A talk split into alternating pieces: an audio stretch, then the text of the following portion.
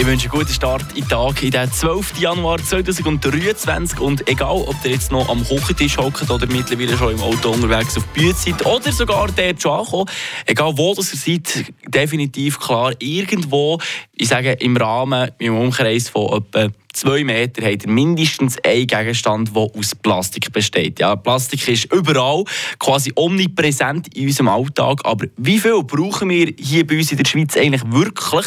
Und vor allem, wie wird der Plastik entsorgt? Eine Portion Wissen für einen starken Tag. Schlauere Tag mit Radio FR. In der Schweiz werden jährlich rund 1 Million Tonnen Kunststoff verbraucht und es fallen 790'000 Tonnen Kunststoffabfall an.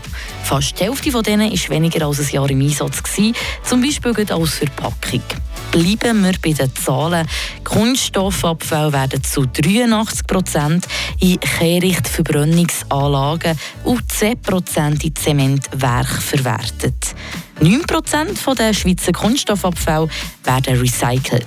Weitere 6 Prozent der Abfälle werden weiterverwendet, beispielsweise auch gerade als Textilien. Frische Tag, der Radio FR